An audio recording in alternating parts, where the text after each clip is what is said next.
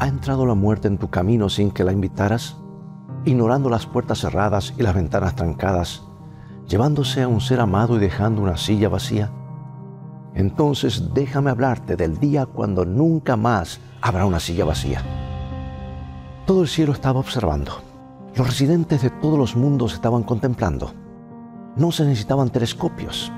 Con potente visión contemplaron a través de la vastedad del espacio, por entre los corredores plagados de estrellas, más allá de las innumerables galaxias, con los ojos fijos en un pequeñito, insignificante planeta.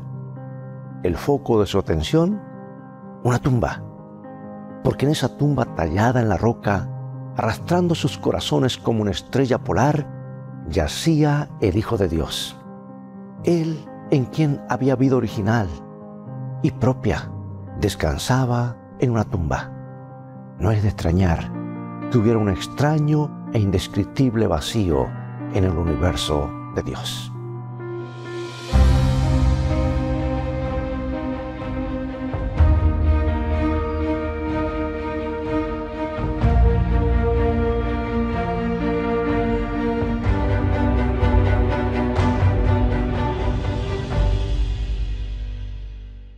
Había pasado una noche solitaria, como pasan todas las noches, y los primeros rayos del sol habían anunciado la llegada de uno de los días más extraños de la historia. Pues Jerusalén tembló en el epicentro de todo. En todas las mentes y en todos los labios estaban los extraños acontecimientos del día anterior. Las personas se reunían en pequeños grupos y los narraban vez tras vez, preguntándose qué significado tendrían. Los enemigos de Jesús de Nazaret finalmente habrían logrado, habían logrado crucificarlo, terminar con él. Pero no había sido una ejecución común. Toda la naturaleza había protestado por su muerte. El sol se había negado a alumbrar, dejando al Gólgota en una atemorizante oscuridad que llenó de culpa los corazones de los participantes y los espectadores. Las burlas y los insultos fueron silenciados por el terror. Entonces las penumbras se apoderaron de la ciudad una luz había rodeado la cruz. Y cuando Jesús pronunció sus últimas palabras, su rostro habría brillado con una gloria semejante al sol. Luego volvió la oscuridad. ¿Y qué del terremoto en el preciso momento de su muerte? Eso fue lo peor. Entonces llegó un ruido ensordecedor. Las personas se apiñaban temblando. Sobrevino una confusión generalizada. Las rocas se desprendieron de las montañas cercanas y cayeron en los valles dando tumbos. Era como si la creación estuviera sacudiéndose hasta los átomos. Pero eso no fue todo. Un terremoto abrió las tumbas y la tierra liberó los cuerpos. Allí estaban desenterrados porque nadie los iba a sepultar en sábado. ¿Y habían escuchado lo que sucedió en el templo en el momento de la muerte de Jesús? Uh, eso era lo más aterrador. El gran velo, o sea, la cortina gigante que separaba el lugar santísimo de la vista de la gente, había sido rajado de arriba abajo por una mano invisible. Y estaba vacío, nada más que el arca de oro y los querubines dorados que estaban tallados sobre su cubierta. La presencia de Dios se había retirado. No había ninguna nube de gloria. Pero ¿no había dicho Jesús, vuestra casa es dejada vacía o desierta? Había sido un día terrible, un día como no ha habido otro en la historia. En todo Jerusalén no había un corazón que no estuviera invadido por la culpa. Muchos cuando la tierra se sacudió y las rocas impactaron sobre el suelo, huyeron del Gólgota, golpeando sus pechos, tropezándose y cayendo. Los que se habían burlado y habían insultado al moribundo Jesús, ahora estaban presos por el terror temían que la tierra se los tragara. Y en la multitud había muchos que habían unido sus voces al grito de crucifícale. Y ahora se preguntaban por qué Jesús no les había hecho ningún daño después de todo. ¿Qué mal podía haber hecho aquel toque sanador o esa palabra de perdón? Imagínate si puedes que estás regresando del lugar de la crucifixión y encuentras a un ser querido que está enfermo y pidiendo que lo lleven a Jesús el sanador. Piensa en la agonía de tener que decirle, acabamos de crucificarlo. Caifás había pasado una noche agitada. La dulce venganza que esperaba con la ejecución de Jesús no se había producido. Los enemigos de Jesús lo seguían odiando, pero no se había sentido satisfecho con su muerte. Le tenían más miedo ahora al Cristo muerto que al Cristo vivo. Estaban intranquilos con los resultados de su día de labor. Otros cuyas mentes habían sido abiertas por lo que habían visto, no, no, podían dormir. Sabían, habían pasado la noche con sus lámparas y sus rollos estudiando las profecías, decididos a no descansar hasta descubrir si Jesús podía ser, después de todo, el verdadero Mesías. Y ahora en ese momento estaban exigiéndoles respuestas a los dirigentes religiosos. Y esos dirigentes, tratando de estructurar alguna falsedad en su defensa, se pusieron como locos. La gente común también estaba pidiendo explicaciones. Pronto corrió el rumor del simulacro del juicio. ¿Qué había hecho Jesús para merecer una muerte tan cruel o cualquier tipo de muerte? ¿Por qué habían crucificado al sanador? Nunca se lo había necesitado tanto como aquel día. En Jerusalén había una gran cantidad de peregrinos pues era un día importante en el calendario religioso. Las personas traían a sus enfermos y a los, a los sufrientes a las puertas del templo preguntando, ¿dónde está Jesús de Nazaret? ¿Dónde está el sanador? Muchos habían recorrido largas distancias para encontrar a aquel que siempre había sanado a los enfermos y que incluso había resucitado a los muertos. Por todas partes se escuchaba el clamor, queremos al sanador. No había nadie para sanar a los leprosos nadie que hablara una palabra de perdón, nadie para consolar a los quebrantados de corazón. Y los oficiales del templo no podían decirles por qué. Las personas seguían pidiendo a Jesús. Estaban decididas a tener al Cristo viviente entre ellas. No se volvían atrás. Finalmente los atrios del templo se despejaron, se pudo sacar a las personas y se colocaron soldados en las puertas para mantener a raya la multitud que había venido con los dolientes y los enfermos pidiendo ingresar. Los atrios del templo que durante tres años y medio había sido el lugar de bendición, se había convertido en lugar de crueles rechazos. Las calles se llenaron de duelo y los sufrientes murieron por falta del toque sanador de Jesús. Sí, hubo un vacío en el cielo y vacío en el universo. Y hubo un vacío en Jerusalén como jamás podrá describirse. Es como si la muerte hubiera dejado una silla vacía en miles de hogares, porque el sanador mismo yacía descansando con sus brazos cruzados sobre el pecho en la tumba de José. La noche finalmente llegó poniéndole fin a ese día extraño y confuso. Jesús continuaba descansando. El cielo estaba observando con creciente expectación, porque el cielo sabía algo que la tierra no sabía. Los demás mundos contemplaban con intenso interés. Pero aquí en este pequeño planeta los únicos que observaban eran los guardias romanos, porque no porque les importara, sino porque temían por sus vidas si se quedaban dormidos. Los discípulos estaban interesados de una manera extraña, temerosa y sin esperanzas. Deberían haber estado vigilando junto a aquella tumba esperando el gran milagro que se les había prometido. Pero se habían ocultado en el aposento alto, escondiéndose por temor a sus enemigos. Si Jesús, yo creo, amigo y amiga, hubiese tenido un perrito, ese compañerito fiel, hubiera estado allí mirando cada tanto a la gran roca que cubría la entrada de ese extraño lugar donde, donde habían colocado a su amo. Pero allí no había ningún perrito, y tampoco ningún discípulo. Aparte de los guardias romanos que estaban haciendo su trabajo porque se los obligó, no se vio a nadie que estuviera vigilando.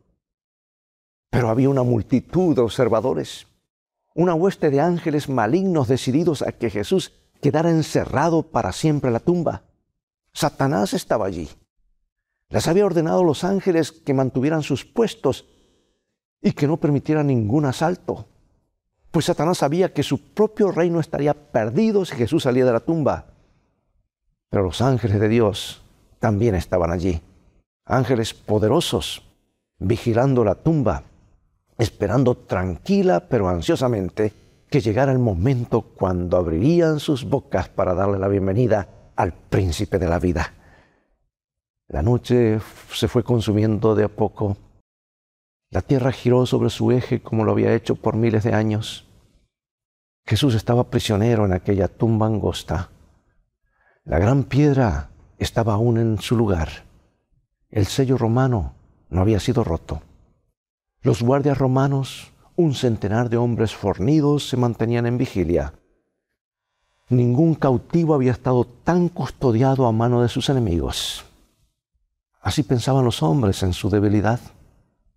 Había llegado la hora más oscura. Los primeros rayos del sol estaban por comenzar a desalojar la noche. Todo el cielo esperaba conteniendo el aliento. De pronto el momento había llegado. El Padre dio la orden y el ángel más poderoso del cielo se dirigió raudo hacia la tierra, partiendo la oscuridad a su paso, con el rostro iluminado y las vestiduras blancas como la nieve. Tan pronto como sus pies tocaron el suelo, la tierra tembló bajo su pisada. Ya no importaron las órdenes que Satanás había dado. La hueste del mal cayó hacia atrás y Satanás con ella. Huyeron de la presencia de un ángel, el ángel que había ocupado el lugar que había dejado vacante Lucifer. El poderoso ángel Gabriel se acercó a la tumba, hizo rodar la pesada piedra como si tratara, se tratara de un guijar, una piedrecita, y se sentó sobre ella. Todo el cielo se iluminó con la gloria de los ángeles.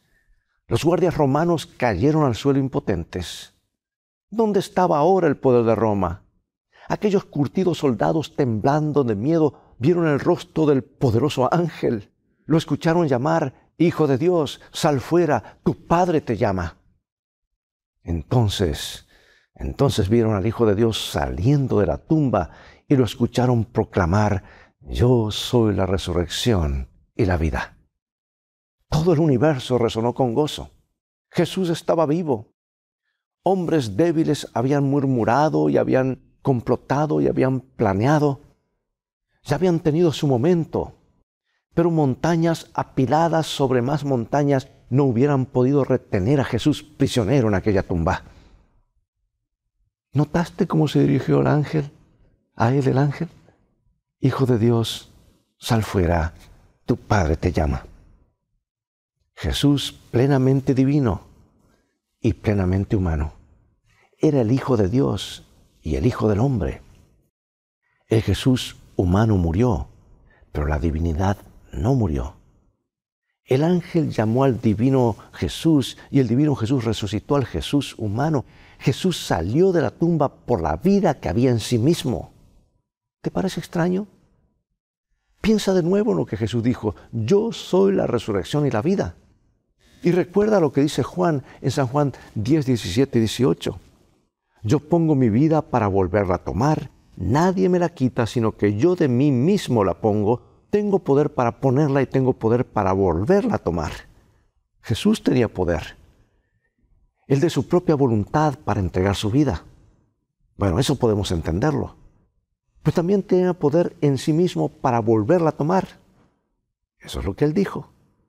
Solo la divinidad podía proclamar sobre la tumba vacía, yo soy la resurrección y la vida. Solo la divinidad podía decir lo que dice San Juan 6:54, el que come mi carne y bebe mi sangre tiene vida eterna y yo le resucitaré en el día postrero. Solo la divinidad podía decir, porque yo vivo, vosotros también viviréis. Jesús en su divinidad tenía poder para romper las cadenas de la muerte. Y su resurrección no solo fue prueba de su divinidad, sino también fue la demostración y el compromiso de la resurrección de nuestros seres amados. ¿Recuerdan los cuerpos que fueron expulsados por las tumbas en el momento de la muerte de Jesús? No fueron expulsados sin propósito en el momento de su resurrección, Jesús los llamó a la vida. ¿Quiénes eran los que fueron resucitados? Bueno, no lo sabemos, excepto que fueron elegidas personas elegidas de todas las épocas que habían testificado de su Señor al costo de sus propias vidas. ¿Estaría Abel entre ellos, el primero que había muerto, o Juan el Bautista? No lo sabemos. Ahora, ¿por qué fueron llamados a la vida? como demostración del poder de Cristo para resucitar a sus hijos. Y porque quería que no quedaran dudas con relación a su propia resurrección. Los guardias romanos, tan valientes como ciegos, con los rostros más pálidos que un muerto, se dirigieron a la ciudad contando la espectacular historia por el camino. Tenían mucho miedo de decir algo que no fuera verdad. Entonces los enemigos de Jesús los sobornaron para que dijeran que sus discípulos habían robado el cuerpo. Pero resulta que mientras ellos esparcían esta mentira comprada, los resucitados estaban yendo también a la ciudad con la verdadera historia de la resurrección. Y ellos mismos eran la evidencia. Imagínate si puedes hacerlo. ¿Cómo sería encontrarte de pronto con un gigante de los días de Noé, de tres metros de altura, o cuatro tal vez? Sería algo impresionante, ¿no, ¿no lo crees? Y creo que hubo otra razón por la que esas personas fueron resucitadas. ¿No te parece bien después de todo lo que había pasado Jesús, después de su derramamiento de sangre para redimir a los hombres, que no hubiera tenido que esperar dos mil años más para tener alguno de ellos consigo? Los discípulos de Jesús hubieran podido darnos un relato vívido, un testimonio presencial de la resurrección de aquellos mártires de siglos pasados. Pero recuerda que los discípulos no estaban allí. Se habían escondido en, un cuarto, en una pieza, con sus esperanzas destruidas. Se habían perdido esa cena espectacular. Y aquí quiero hacer una pausa, hermano, y decirte esto. Imagínate, ¿qué hubiese sido si los discípulos hubiesen creído lo que Jesús les dijo? Que resucitaría el tercer día, viernes primer día, aunque haya sido la parte de un día, ya era un día, sábado segundo día, a la puesta del sol, del, sábado ya comenzaba el primer día. Jesús pudo haber resucitado en cualquier momento a partir de la puesta del sol del sábado, porque ya comenzaba el primer día, o sea, el, el, domingo.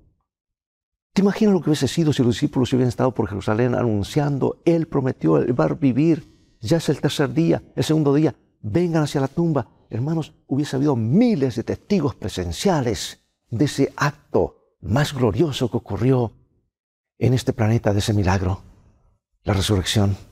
Pero ¿dónde estaban? Escondidos por temor. No creyeron lo que Jesús le dijo. Y ahora, avanzando nuestros días, ¿no está por ocurrir el evento más grande de la historia? Jesús viene otra vez. ¿Qué estamos haciendo? ¿Escondidos o estamos proclamando Jesús viene pronto? Y allí estaban los discípulos. Y mientras ellos estaban alimentando sus frustraciones, ¿dónde estaban los enemigos de Jesús? Los sacerdotes, al escuchar el informe de los soldados romanos, temblaron de miedo, sus caras quedaron como de muerte. Caifás no podía decir palabra. Pilato, al escuchar las noticias, tembló. Se aisló por algún tiempo de terror. La paz lo abandonó para siempre y se sintió un miserable hasta el día de su muerte. Los sacerdotes y los gobernantes vivían en continuo temor. Temían que al caminar por las calles o en sus propios hogares tuvieran que enfrentarse cara a cara con el Jesús resucitado. Los cerrojos y los barrotes no los protegerían del Hijo de Dios. Pero en el cielo se cantaron himnos de alegría que iban encreciendo y resonando de esfera en esfera. Jesús estaba vivo. ¿Y Jesús? ¿Cómo iba a pasar el día? El primer día después de su terrible suplicio. ¿Se uniría con su Padre y con sus ángeles? Sí, pero espera un poco. Había dos personas que lo necesitaban de manera muy especial. Una de ellas era María, a quien él había perdonado tantas veces. María, la que había elevado una, una nueva vida.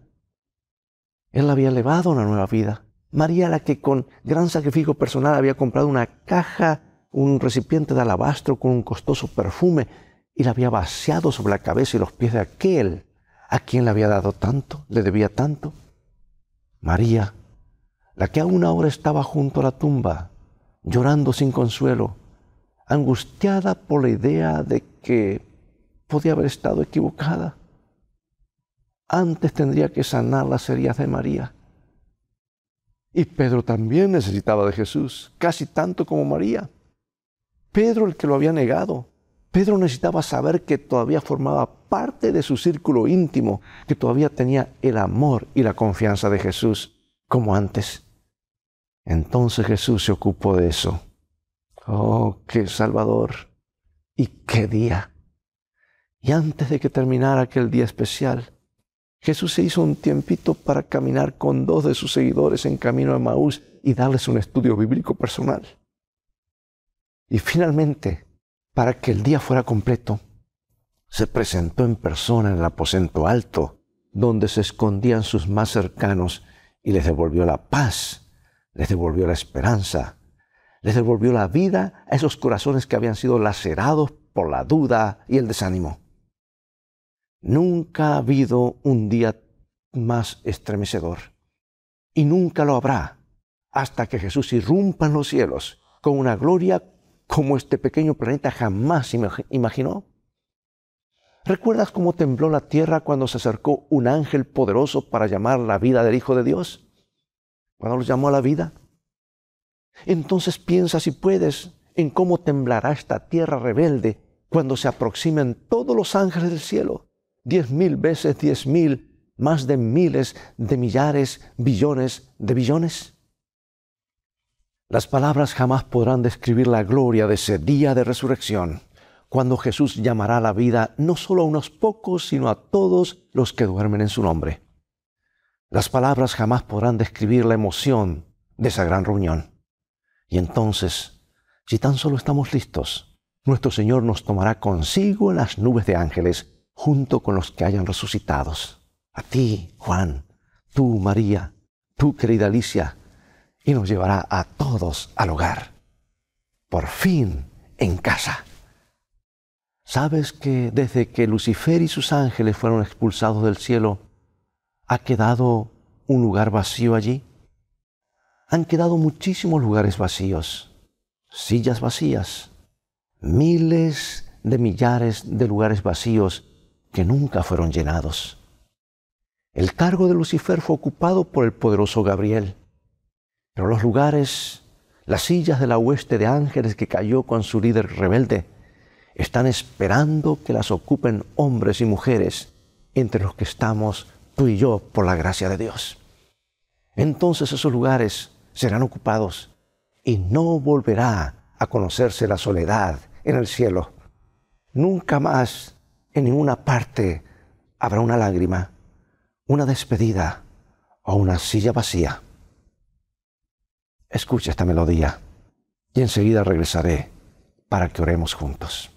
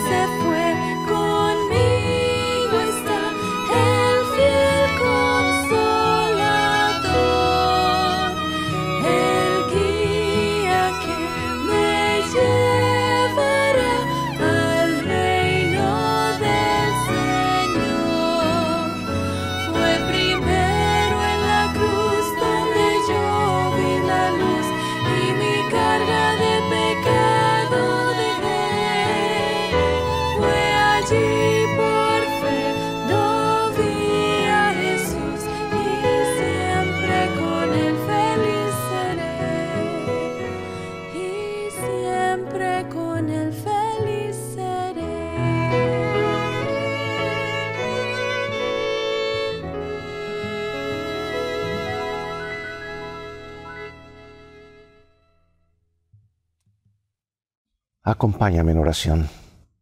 Padre Celestial, estamos asombrados y sobrecogidos por el drama de la redención. Gracias por la esperanza que brota en nuestros corazones al revivir esas memorables horas finales de la vida y resurrección del Salvador. Que esa esperanza desplace el temor, la duda, el desánimo y especialmente la tristeza, porque gracias a lo que sucedió aquel día, nunca más habrá una silla vacía. Gracias Señor. En tu precioso nombre te lo pedimos. Amén.